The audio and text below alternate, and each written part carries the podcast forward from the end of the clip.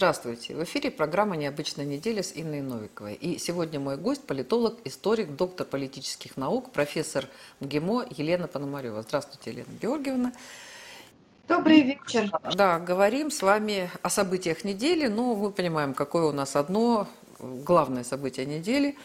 Вот, и э, хочу вот сначала э, услышать ваше мнение, вашу позицию, ваши оценки, ваши прогнозы по поводу и по поводу спецоперации, и вообще по поводу ситуации вокруг Украины. Она на самом деле, новости идут постоянно, она меняется буквально каждую минуту, эта ситуация, но тем не менее все-таки есть э, какие-то такие базовые постулаты того, что, да, что происходит. Ну, э, не только мы с вами, но действительно миллионы людей по всему миру, это не преувеличение. 24 а, числа февраля 22 года проснулись в новой исторической реальности. Мир изменился, изменился кардинально, и в данном случае мы можем говорить э, словами Сан Саныча Зиновьева, что крупные, логика развития крупных социальных систем необратима. Те э, отступления, те провалы, которые имела в своей внешней политике, да и во внутренней современной Российская Федерация – они оставлены в прошлом. Под этим подведена жирная черта, и с этого момента начинается строительство не только новой э, страны, России, но и нового мирового порядка. Повторяю, это не пафосные слова, а это действительно очень серьезное э, изменение.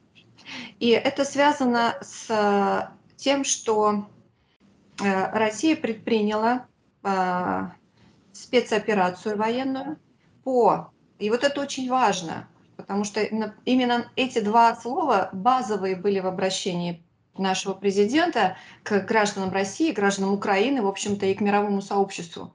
Это демилитаризация и денацификация э, киевского режима. Речь идет о том, что мы, наследники победителей, в Великой Отечественной войне, во Второй мировой войне, создавшие э, ту систему международной безопасности, во главе которой стоит Организация Объединенных Наций, допустили, к сожалению, за последние 30-летия разрастание пышным цветом неонацизма. И с великой болью мы все эти годы, и правда.ру, я знаю, этим тоже вопросом постоянно занималась, и я об этом писала постоянно, и многие мои коллеги, наши с вами соратники, э, писали о том, а, какой ужас творится, в частности, на Украине а, по реабилитации нацизма, по созданию неонацистской инфраструктуры, связанной с уничтожением, физическим уничтожением а, русскоязычного населения, людей, которые чувствовали свою принадлежность к нашей общей культуре, к нашей общей победе. И вот это вот разрастание неонацизма, оно привело в результате к тому, что этот режим э, стал угрозой безопасности нашей страны и, в общем-то, и человечеству в том числе. Поэтому необходимо было э, уничтожить военную инфраструктуру неонацистского режима, что, собственно, и сейчас происходит.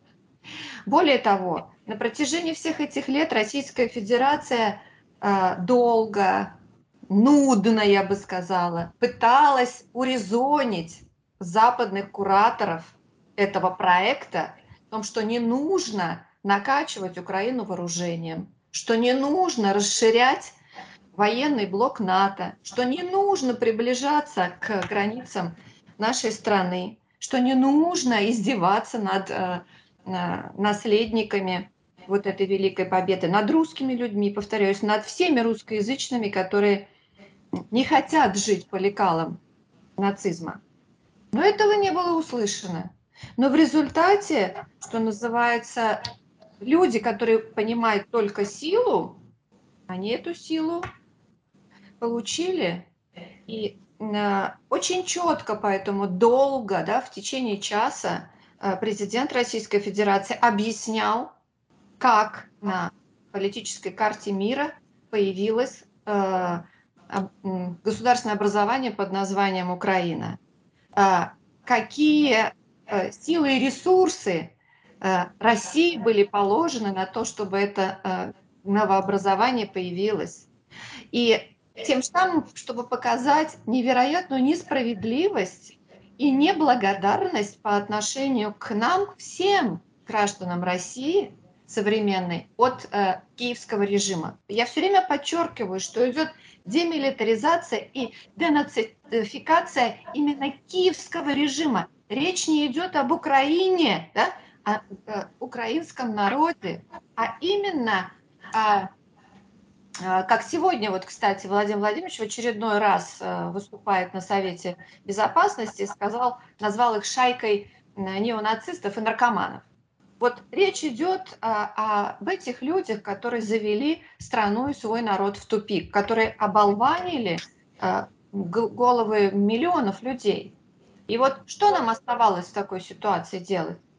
Получается, что приходится рисковать жизнями своих э, солдат, своих военнослужащих, чтобы э, в конце концов вот искоренить эту, эту гадину э, жуткую с благословенной и красивой земли Украины, чтобы дать возможность украинскому народу жить достойно, счастливо, мирно. И вы знаете, вот тот режим, который формировался все вот эти 30 лет, это же не сразу возникла, да, вот эта ситуация.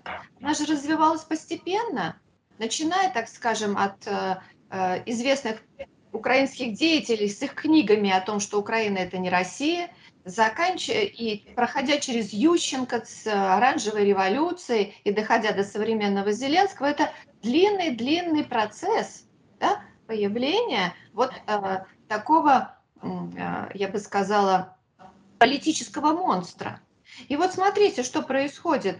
А, выступая на Мюнхенской конференции по безопасности, которая, мы знаем, проходила в 20-х числах да, февраля, а, Зеленский заявляет о том, что он может создать ядерное оружие. Вы представляете, в руках этих безумцев могло бы оказаться еще и ядерное оружие. Так что при всех негативных оценках режима Ельцина мы можем ему сказать единственное, наверное, большое спасибо, что он все-таки э, настоял на э, э, лишении Украины ядерного оружия, осуществил да, вот этот вот процесс. Да, ну вот, э, Елена Георгиевна, многие говорят, что вот это, э, эта операция, да, и вот эти действия, они, их нужно было делать 8 лет назад, тогда бы это было проще. Это бы воспринималось, может быть, на Украине это бы воспринималось сложнее, потому что тогда там все мечтали о евровизе, там о работе в Европе, но для российского общества, для российского мнения общественного, да, вот э, тогда были готовы. Сейчас, вот сейчас мне тут рассказывают, что модно, вот видите, мало того, что там нет войне, так еще и все же там влепят вот этот вот, ну, флаг Украины, и что это а, как бы вот вся интеллигенция должна быть, должна поддержать сейчас Украину. Что сейчас нас готовили, все, все привыкли, что а, мы не претендуем на Украину, мы 8 лет а, смотрели на то, что там происходит, там говорили ай-яй-яй. Ну, Почему сейчас? сейчас? Нет, Семеновна, ну мы на Украину и не претендуем. Это первый момент. Второй момент. Те э, люди, которые участвуют в так называемой антивоенной истерии, Ан... это не все. Это, анти... это не антивоенная, извините, а даже антироссийская, анти... Да. А, такая вот про... А, про... Ну, они, получается, что они Зеленского поддерживают. Да, это антигосударственная позиция. И более того, это не вся интеллигенция, а это некая маргинальная ее часть, которая должна быть в таких сложных условиях э, просто лишена э, финансирования и информационного, информационных ресурсов, чтобы они превратились в неизвестных персонажей нерукопожатных. Это очень важно. И в этом смысле как раз-таки э, силы государства должны быть задействованы. Второй момент важный, то, что людям не объяснили, наверное, на протяжении восьми лет э, последних, э, что за режим вырос на Украине, о том, о чем мы столько в начале с вами говорили. Второй важный момент по этому поводу – связан с тем, что отвечая на ваш вопрос, тогда, 8 лет назад, у России, наверное, не было таких и военных, и, главное, финансово-экономических ресурсов, чтобы выдержать те массированные санкции, которые бы были применены против России тогда тоже. Сейчас мы уже совершенно спокойно можем, например, заниматься модернизацией собственных нефтеперерабатывающих заводов. А, мы можем э, решать вопросы энергоснабжения, их переориентации, например, продажи энергоносителей на Китай и другие страны. Мы в э, повторяюсь, в финансово-экономическом смысле совершенно другая страна, чем были 8 лет назад.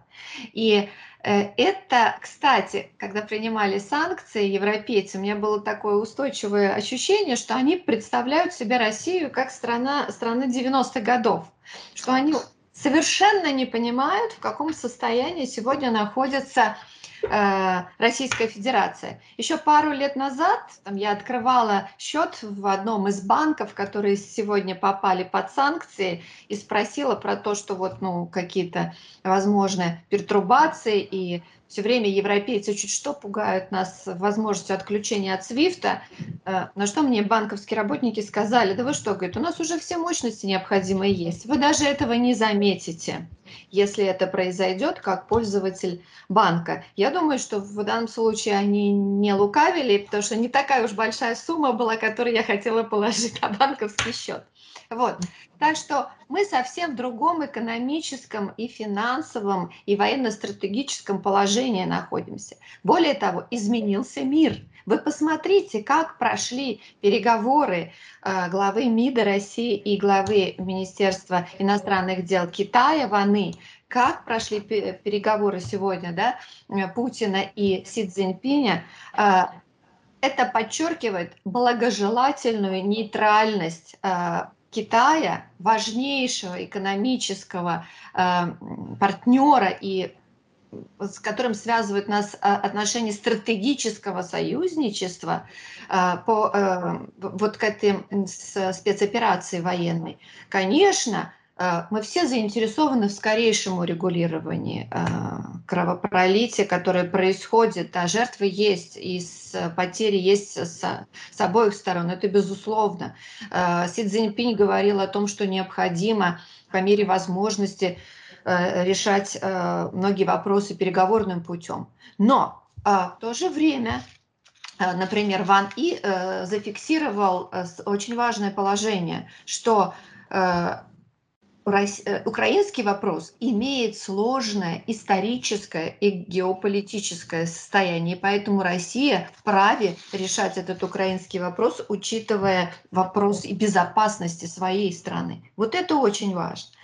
Так что, я думаю, э, всегда хочется быстрее решить сложную проблему, да? всегда хочется избежать каких-то э, негативных последствий, а тем более жертв человеческих, разрушений, естественно. Но не всегда это можно сделать тогда, когда хочется ну, человеку не сведущему в большой политике, да, не имеющий всей полноты информации, да, потому что начало столь серьезной, супер подготовленной, вот я смотрю на действия регулярно, вот буквально ежеминутно слежу за ситуацией, вот эта супер подготовленная э, операция, она требовала огромных интеллектуальных, экономических, военных ресурсов, да, а, э, настолько проработанность, э, которую мы сегодня видим, она Э, свидетельствует о, может быть, многолетней подготовке к подобного рода действиям. И, конечно, это войдет во все учебники по военному делу, по стратегии, по э, истории международных отношений. Поэтому не случайно мы с вами в самом начале сказали, что мы сейчас живем в эпоху исторического э, водораздела, когда мир делится на две части до 24 февраля 2022 года и после. Это не значит, что спецоперация закончится быстро, но э, как, например, на, и так супер мирно, как бы нам хотелось, например, и сравнивая с крымской ситуацией, да, здесь э, иной расклад сил, Поэтому Путин-то и сегодня уже призвал военных взять э, в руки свои возможности наведения порядка, то есть необходимо сложить оружие и приступить к переговорам, потому что руководство э, киевское во главе с Зеленским не в состоянии это сделать. Вы смотрите, что он делает. Он, с одной стороны, говорит о том, что давайте, наконец-то, когда жареным запахло, сядем за стол переговоров, я готов обсудить нейтральный статус. А тут же он обращается к европейцам, имеющим боевой опыт с тем, чтобы они приехали на Украину и э, сражались за киевский режим. А кто это, скажите мне, вот э, европейцы, имеющие боевой опыт? А я вам скажу, отвечу на этот вопрос. Это э, террористы и боевики, которые вернулись, э, как правило, с Ближнего Востока, где э, воевали в отрядах ИГИЛ, запрещенного в России террористического образования. И мы знаем, какие жертвы и что там было ими сделано. Преимущественно эти э, люди, имеющие военный опыт, они, конечно, э, находятся в неблагополучных странах прежде всего, э, и бедных. Это Албания, это Босния, это новообразование Республика Косово. Вот там они торчат. Но, э, собственно, вот их он призывает. Или тех недобитков, которые в 2014 году приезжали на Украину, сражались. То есть он приглашает террористов, ну, там еще, извините, вас перебью, еще же заявила о том, что э, оружие будет роздано всем, кто этого хочет, и идет раздача оружия. А это к террористам еще и свои бандиты, и э, свои э, асоциальные там элементы какие-то. Поэтому там просто может начаться, ну вот гуляй-поле, которое было, вот это якобы вольница, в кавычках, которая была во время гражданской войны, вот 20-е годы. Когда там этих били, тех били. Да, действительно раздают оружие, не пойми э, кому. Кстати, потрясающий по накалу и по э, правдивости фильм художественный э, «Солнцепек» называется, показывает события Луганский 2014 года. Так вот, вот эта ситуация, она может повториться, потому что все недобитки, бандиты, уголовники, которые получат оружие, они будут сражаться не столько с регулярной армией, сколько с мирным населением, а потом еще все это сваливать на Российскую Федерацию. Но если вернуться к внешнеполитическому э, э процессу, то заявляя о готовности провести переговоры с Россией, Зеленский обращается к Турции с просьбой закрыть проливы Черноморские. Да?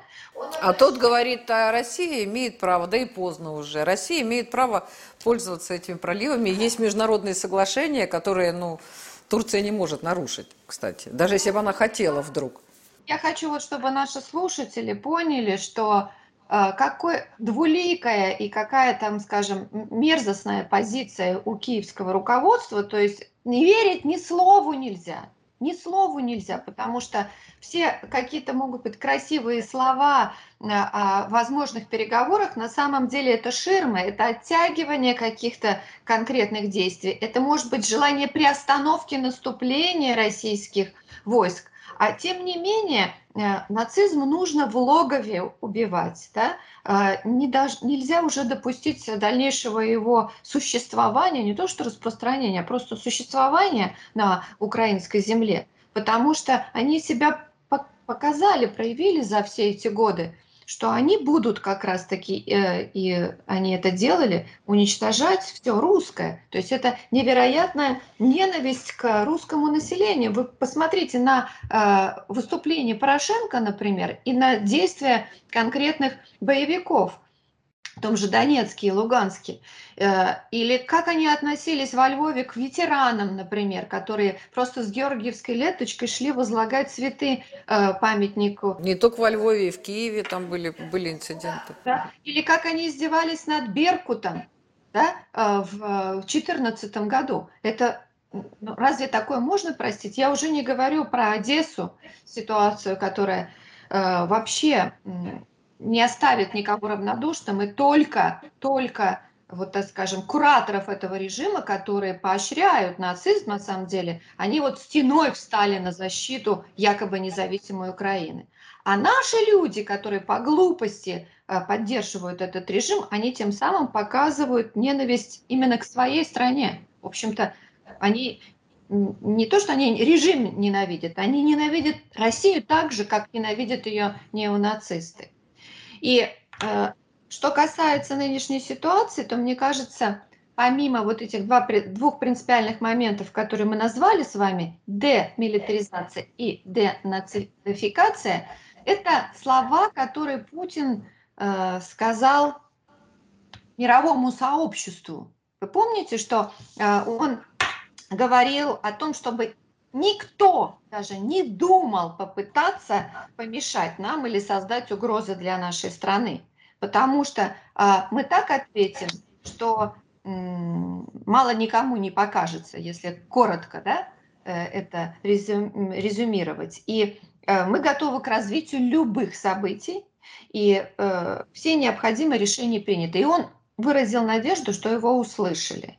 Поэтому я думаю, что, конечно, те экономические санкции, которые пакетами, пакетами сейчас принимаются в Европе, они, конечно, вот показывают даже уже просто истерику в Европе в отношении того, что они с Россией ничего не могут сделать. В то же время несостоятельность политиков.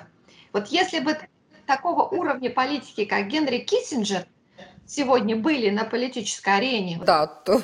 человек, который э, понимает принципы политического реализма и, кстати, который говорил, что не допустите усиления России в результате кризиса в Сирии – Потому что если вы будете дальше давить на Сирию, вы будете способствовать усилению России.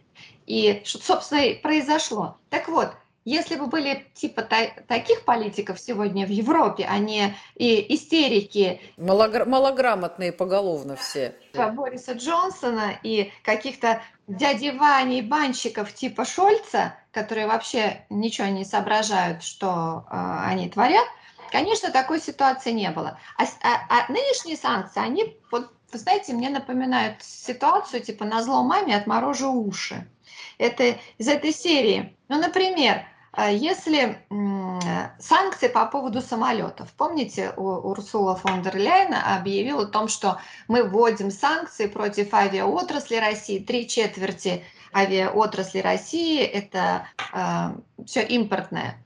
Так выясняется, специалисты сегодня очень, я специально смотрела, полный расклад дали. У нас нет ни одного купленного самолета. Российская Федерация. Они все в лизинге. Не только Россия, в мире никто не покупает. Все самолеты в лизинге все, у всех авиакомпаний.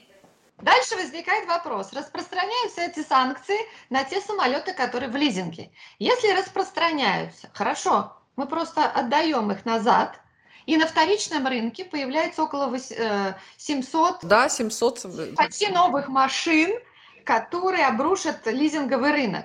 А мы возьмем тогда не Airbus, например, а Boeing. Boeing, кстати, не объявил о таких санкциях, потому что э, э, э, моторы Boeing... Это потому что Boeing это американская, американские самолеты, а зачем американцам э, гробить свою экономику? Все очень просто. А эти французские. Французов можно гробить это, короче, э, огромные потери для европейских производителей. Ну, например, брита... А, э, британцы говорят, мы не принимаем аэрофлот, аэрофлот не будет к нам летать. На что наши говорят, хорошо, у нас межправительственное соглашение, автоматически вы к нам не будете летать. Но принимаются супер контрсанкции, говорят наши, э, что не, мы запрещаем пролет над всей территорией британских авиакомпаний.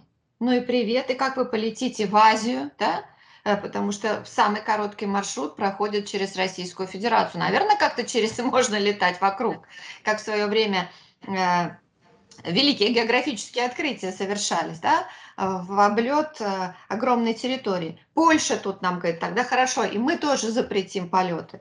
Ну ладно, не будем летать, не будем э, миллионы э, евро возить к вам в Европу. Мы как-нибудь справимся. Так что э, очень интересные подходы, и это выявляет ну, супер непрофессионализм европейских чиновников. А посмотрите, что происходит на фоне спортивном. ведь сколько лет нам говорили о том, что спорт вне политики, да?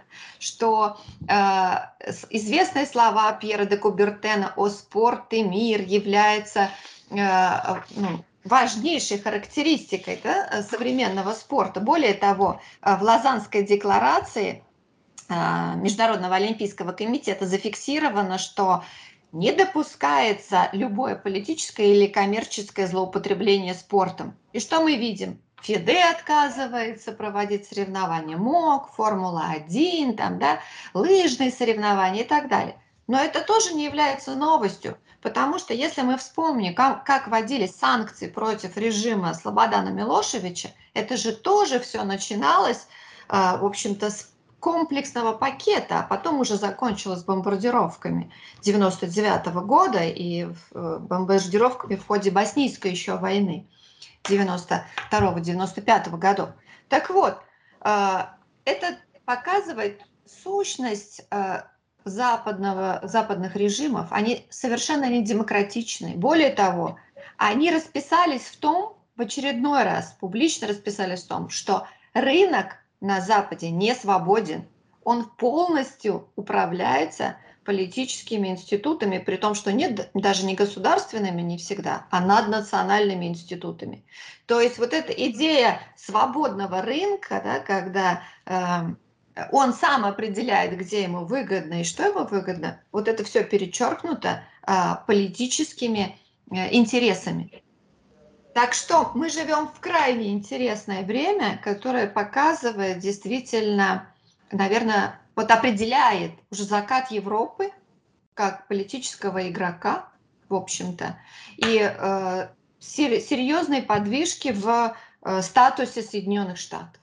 Ну, у Европы огромная, извините, огромная проблема с мигрантами. Она настолько серьезная, что там она грозит просто поглотить всю Европу с ее толерантностью, а, с ее а, вот такими там псевдо какими-то там, с ее приверженностью вечным ценностям, а, вот э, с ее этим либерализмом, когда быть э, меньшинством э, гораздо выгоднее во всех смыслах, и в том числе в, и в экономическом плане, нежели быть там обычным нормальным там, человеком, который имеет там семью детей.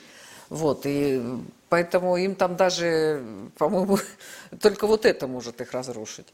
Я уж не говорю про пандемию, про все вот эти вот там правила, которые... Кстати, мы же ведь должны четко понимать, что пандемия, она серьезнейшим образом уже ударила по экономике европейских государств и Соединенных Штатов в том числе. И если они добьют еще свою экономику санкциями против России, э, ну, например, да, не разрешается в европейских банках э, россиянам хранить более 100 тысяч там, евро Э, на депозитах. Ну, хорошо, ну и хорошо, а... Нам-то это хорошо. Да, нам-то это хорошо. Или там в британских банках более, по-моему, 66 тысяч фунтов нельзя. То есть это они отсекают себе именно приток богатых людей, больших денег. Ну хорошо. Э, в общем-то, я думаю, что китайские банки или там, скажем, а, Э, банки в других государств крупных, да, это же индийские банки, они очень за, заинтересуются, или там арабские банки э, нашими деньгами. В том числе, конечно, я бы рассматривала лучший вариант – это вложение этих средств в экономику России. И, в конце концов, строительство дорог, заводов, гостиниц именно в России. Потому что всегда мне было обидно, почему огромные средства, в том числе и нашими, например, туристами, вывозятся за рубеж. Давайте уже, что называется, э, развивать свою экономику. Так что будет сложно переориентироваться в какой-то момент, нужно будет, да, но никакой паники. Более того, санкции, основной пакет санкций вводится не сразу, да, а э, устанавливается конкретный период их э, э, начала. Единственное, конечно, очень странное, с моей точки зрения, если говорить о санкциях, решение, вот этот вот пакет, это введение санкций против президента Российской Федерации и министра иностранных Против официального представителя МИДа, да которые... Да, при том, что сказано, что при, приезжать им в страны Евросоюза можно, Как это вот вообще, что это тоже за странные санкции? И с другой стороны, с кем вы будете разговаривать? Ну, это что, как страус получается, да? Ну, запу запутались они, сами запутались, не могут в критический момент засунуть голову в песок. Не хочу видеть Путина, не хочу видеть Лаврова, потому что боюсь, боюсь. Боюсь, боюсь, да. Елена Георгиевна, такой у меня к вам вопрос, да. А, э, по поводу, ну вот опять же, демилитаризации, денацификации, там это действительно сложнейшая проблема, и с учетом и 30 лет, которые были, и с учетом той власти, которая есть. Ну вот, а, я уж не знаю, сколько будут эту задачу решать, но вот а, на Украине, точнее в Ростовской области, проживает незаконно свергнутый, но законно избранный президент э, Украины Виктор Янукович. Как бы к нему ни относились, а, несмотря на те выборы, которые вот мы почему-то признали Порошенко, а, хотя, наверное, ну, уже дело прошлое. Вот сейчас, да, непонятно, сколько будет длиться эта задача, а, ну, какое-то время будет длиться, но у нас есть вот этот президент законный, он же может нас попросить, например, а, там, он же, наверное, может вступить в должность и назначить выборы через три месяца, потому что вот, э, то есть этот вот вообще может такой вариант рассматриваться каким-то образом, либо уже все выгнали, так выгнали?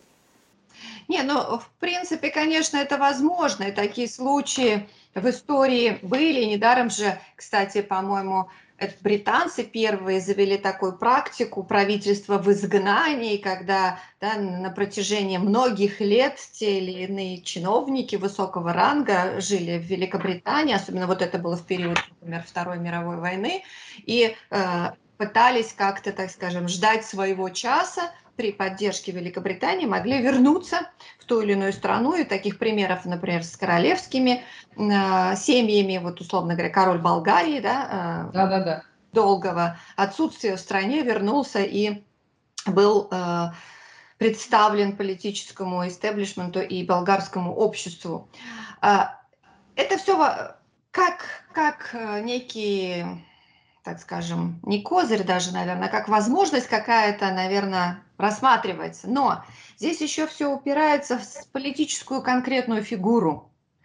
А, то, что Янукович, ну, не то, что слабый политик, а никакой политик, это тоже мы знаем. И вот э, в условиях очень э, э, сложных, сложной ситуации и необходимости принятия, так скажем, экстраординарных решений, сможет ли он это сделать. А что, поставить его, но уже выборы-то сможет назначить или не сможет? И плюс восприятие э, обществом его фигуры, он, э, э, так скажем, не удовлетворяет фактически запросам ни одной части украинского общества.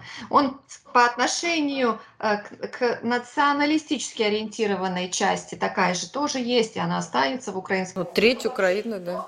да? По отношению к патриотически настроенной части, он предатель, потому что он убежал.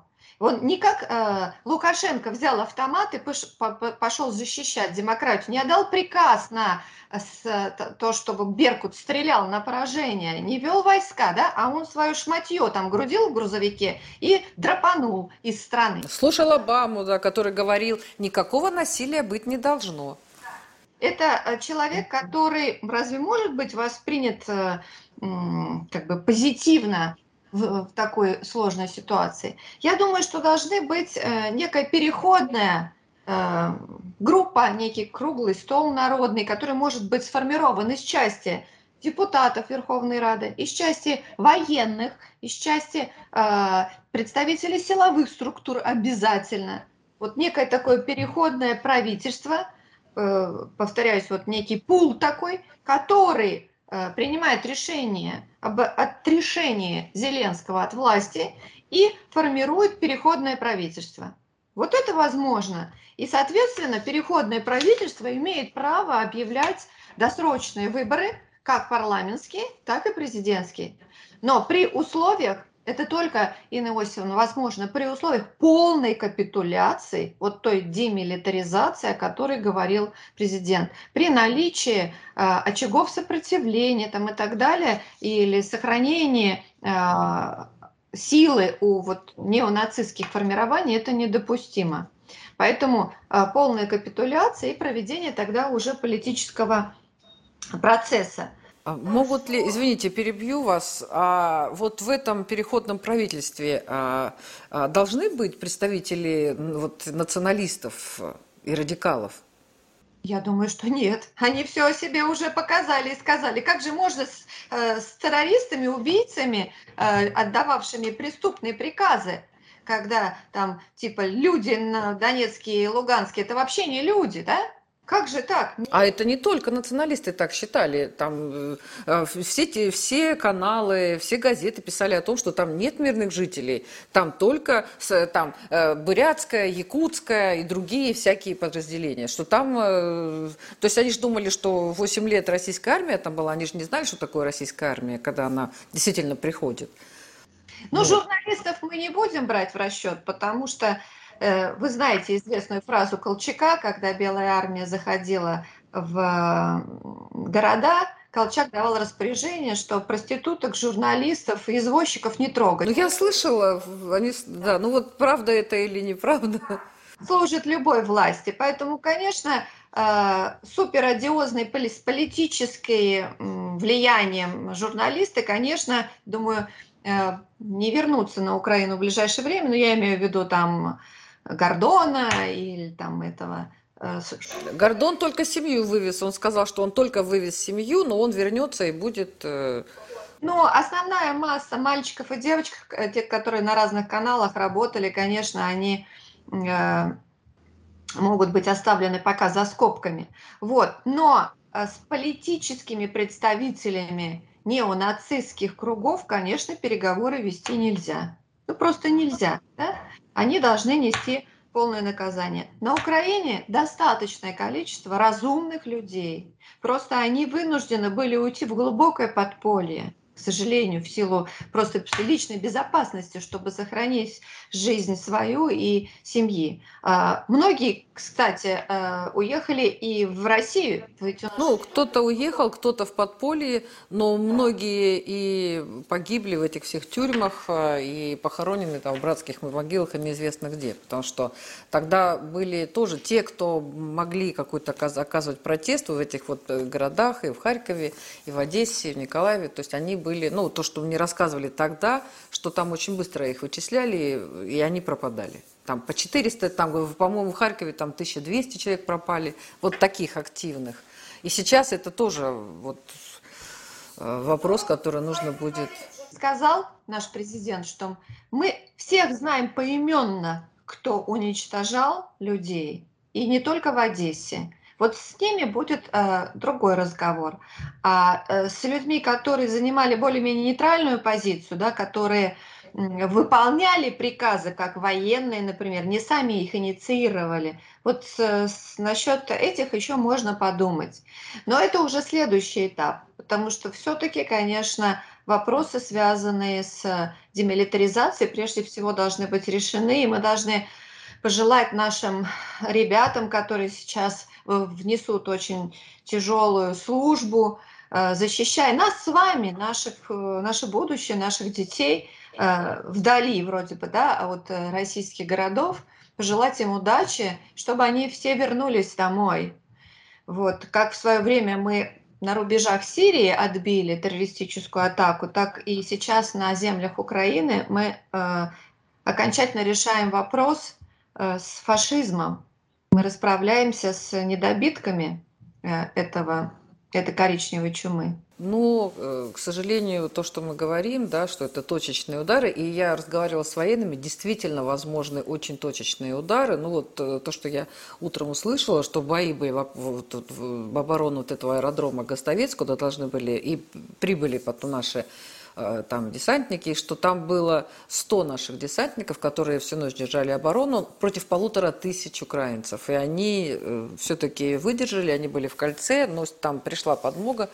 Э, ну, к сожалению, я к тому, что, к сожалению, даже при каких-то вот таких там точных ударах, но, наверное, война не... Ну, война, нельзя назвать войной, говорят, что это спецоперация, да, но это все равно очень сложно. Еще очень сложно то, что я хотела поговорить с вами по поводу информационной составляющей, насколько она важна, потому что, ну, вот вчера я разговаривала с Натальей Витренко, и она сказала, что на Украине хаос, паника, вообще не понимает, кому верить, потому что там пишут о том, что гибнут защитники пачками. Вот эти защитники, там э, уже Зеленский пообещал дать героев Украины 82 защитникам э, острова Змеиный. А наше Министерство обороны, Игорь Коношенков, генерал, который все, вот, официальный представитель, он говорит о том, что они все сдались, сдались армии, подписали, после подписания там обязательств правительство не участвует в военных действиях, их отпустят к семьям. Тем не менее, а, одна сторона пишет другое, э, одно, мы верим своим, а у нас пишут о том, как пачками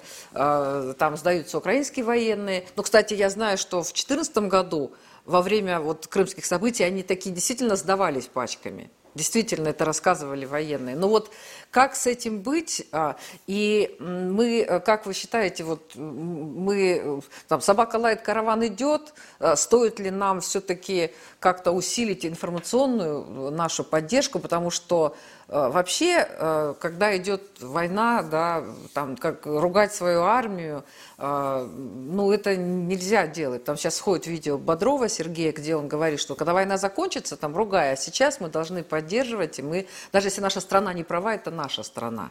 Вот я про, про важность информационной... А?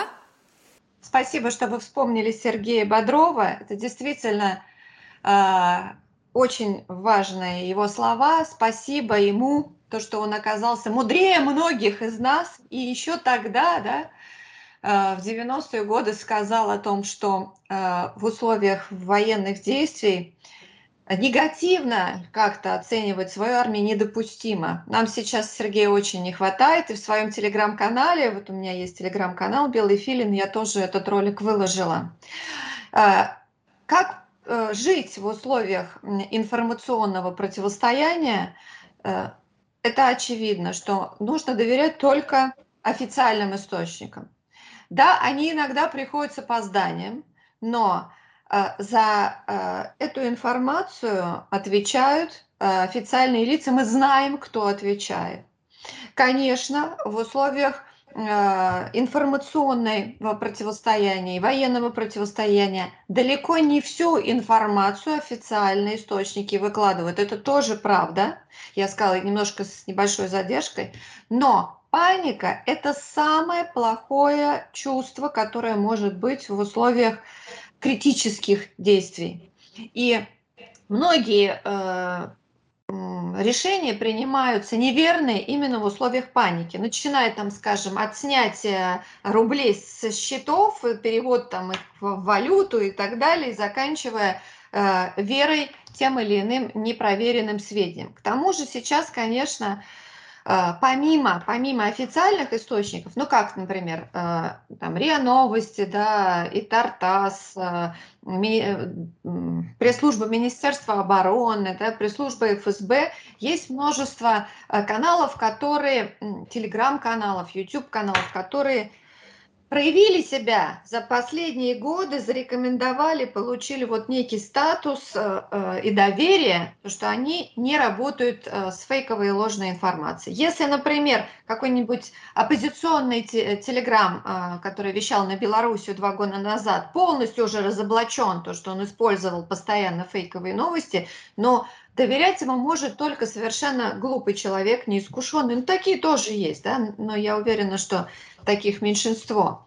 А, э, и таких э, каналов достаточно много. Я сама лично по работе подписана была на многие оппозиционные каналы Telegram, потому что я хотела, мне нужно было знать э, настроение вот определенной части публики, в том числе определенной части студенчества. Я же со студентами работаю, чтобы я могла с ними говорить на одном языке. Практически все фильмы э, известного журналиста, э, которого вот сегодня обвинили в э, существовании на деньги иностранных государств, фамилия его начинается на букву «Д», да, я тоже смотрела. Но вот за сегодня я отписалась от всех э, оппозиционных каналов, потому что ну, противно читать, и уровень ненависти именно к своей стране, к России, к своей армии зашкаливает. И более того, это постоянная ложь. А потому что э, каждый фактически пост в оппозиционном канале надо перепроверять, но на это сейчас времени нет. И в 90% он оказывается ложным, либо э, дается, например, показывается взрыв дома, а пишется, что это, например, российская армия сделала, хотя это не она сделала. Взрыв действительно имел место, но это не российская армия сделала. И таких примеров великое множество. Поэтому в критической ситуации я всегда рекомендую обращаться именно к а, официальным источникам прежде всего и не принимать скоропалительных решений. А, а если уж вы пользуетесь какими-то другими источниками, то обязательно перепроверять их. Ну, вы говорите, извините, я вас перебью, а, Елена Георгиевна, вы говорите о а, наших официальных источниках, а, и, но, тем не менее, я-то сказала и о нас, я сказала об Украине, потому что украинские официальные источники, вот, ну, скажем так, пишут неправду что-то правда, да, что-то правда, но поскольку там 30 лет э, рассказывали, э, и там 30, 30 лет показывали, там, э, помните, там какой-то украинский танк, ну, сказать, что это русские танки куда-то там идут, потом обнаружили там какие-то там украинские знаки, и там несколько раз они попадались, вот, и это было, это возведено в политику, такое оболванивание, в официальную политику. То есть вот нам сказать, мы должны верить нашим источникам официальным, а украинцы вы не верите, но при этом они люди, э, ну, как мне сказала вот Наталья Михайловна вчера, что люди живут очень бедно, и у многих нет компьютеров, нет смартфонов, нет интернета, они не имеют возможности получить офици... альтернативную информацию, у них есть только украинское телевидение. А российские каналы запрещены. Это, конечно, большая беда, поэтому, наверное, нужно использовать а, вот в условиях спецоперации, ну, так скажем, традиционно еще со времен а, Второй мировой войны способы. Это э, громкоговорители, да, это оповещение по э, радио, когда уже, так скажем, мы имеем возможность... Да уже радио-то нет в России. К городу, когда можно оповещение делать населению, это разбрасывание листовок. К сожалению, иногда вот в мелких городах приходится так делать. И а когда уже э, российские части входят в тот или иной город, естественно, нужно а, за, захватывать, не только за, занимать и уничтожать вот эти вот военную инфраструктуру. Мосты, вокзалы, телеграф, телефон. Да, да, да. да. Нужно сразу занимать радиоточки и узлы связи, и в том числе телевидение, и начинать сразу вещание а, истинной информации, истинного положения вещей. Ино, иной, к сожалению, э, ситуации не может быть. Но это проблема. Но то, что а, э, телевидение, конечно, это важнейший ресурс по формированию сознания населения, это факт. И, конечно, украинская власть все эти годы удачно этим пользовалась. У меня такое впечатление, что она специально даже поддерживала свое население в состоянии вот такой бедности, чтобы оно не могло даже иметь средств для получения альтернативной информации. Ну, я думаю, что там население а, бедность-то, наверное, это были требования, а, мне так кажется, что это были требования Евросоюза, там еще каких-то международных организаций для получения денег, которые потом и разворовывались, и просто никто о людях не думал. Ну вот вы, кстати, сказали, да, что да, Янукович, он был очень непопулярный, считали, что он там много воровал, показывали там золотые унитазы, вот это его виллу э, показывали, но в то время, когда он был президентом, при всей его слабости, было очень много социальных пособий, очень много было там каких-то выплат. Люди жили гораздо лучше, чем они потом жили под эгидой Евросоюза. И люди вот могли все равно сравнить это. Это, конечно, но это уже забылось. Восемь лет – это слишком большой срок. Восемь лет – это слишком большой срок. Э, тоже, как было хорошо при Януковиче, это уже, наверное, забылось. А многие люди, которые выросли, человеку было 10 лет, например, а ему сейчас 18. Он сформировался в этой неонацистской пропаганде. Какой ему Янукович там, да? Вот. И э, я повторюсь, что как некий промежуточный момент с точки зрения легальности э, властных полномочий, они у него есть. Да, его можно использовать, это безусловно. Но э, а он не может быть президентом э, Украины в э, такой вот критический момент. Это да. Да. А, Елена Георгиевна, и еще вопрос. А, вот э, уже же закончилось, каникулы закончились, да, сейчас у вас идет учебный процесс. Как-то про коронавирус вообще все забыли уже у нас его. Вот, а что сказал, что вообще все ограничения. Да, вообще уже все. Ну, видите, омикрон не такой оказался коварный, не такой ужасный. А что говорят студенты? Вы как-то обсуждали вот э, это событие, это событие, там, не знаю, вчера, сегодня, может быть? Вот у них есть какое-то мнение? Нет, Давайте. конечно, мнения разные. Дело в том, что мои студенты, они честно и откровенно со мной разговаривают, далеко не всегда так бывает у преподавателей, и возмущаются тем, что э, в студенческой среде, в социальных сетях тоже очень пользуются активностью, такая критическая точка зрения относительно э, спецоперации.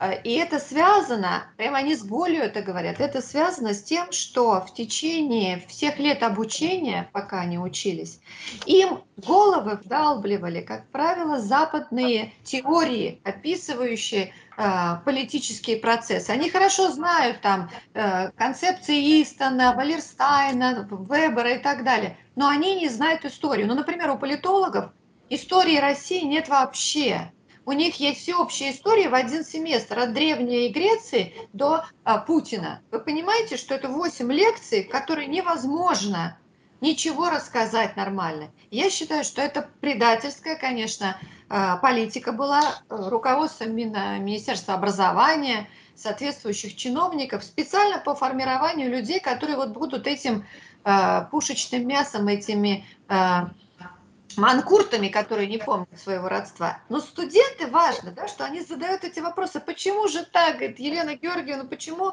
э, мы не можем у себя в стране создать ту интеллектуальную э, почву, когда у молодежи не будет вопросов, а почему мы должны вступать э, своими войсками на Украину, и не будет оснований для того, чтобы поддерживать, там, скажем, украинский э, режим и кричать ему слава, да, то, что мы наблюдаем в улицах Москвы. И это по всему периметру России. Поэтому совершенно прав Сергей Михеев, я сегодня его слушала а, по вестям, сказал, что не молодежь в этом виновата, а учителя и преподаватели, которые, несмотря на то, что непосредственных инструкций же никто не спускает о том, как надо оценивать действующий режим и действующую власть и историю нашей страны, каждый на своем месте э, не делал то важное дело, которое должны были делать. То есть воспитание чувства сопричастности со своей страной. Да, она разная была в разные исторические периоды, но а, свою родину надо любить вне зависимости от ее богатства.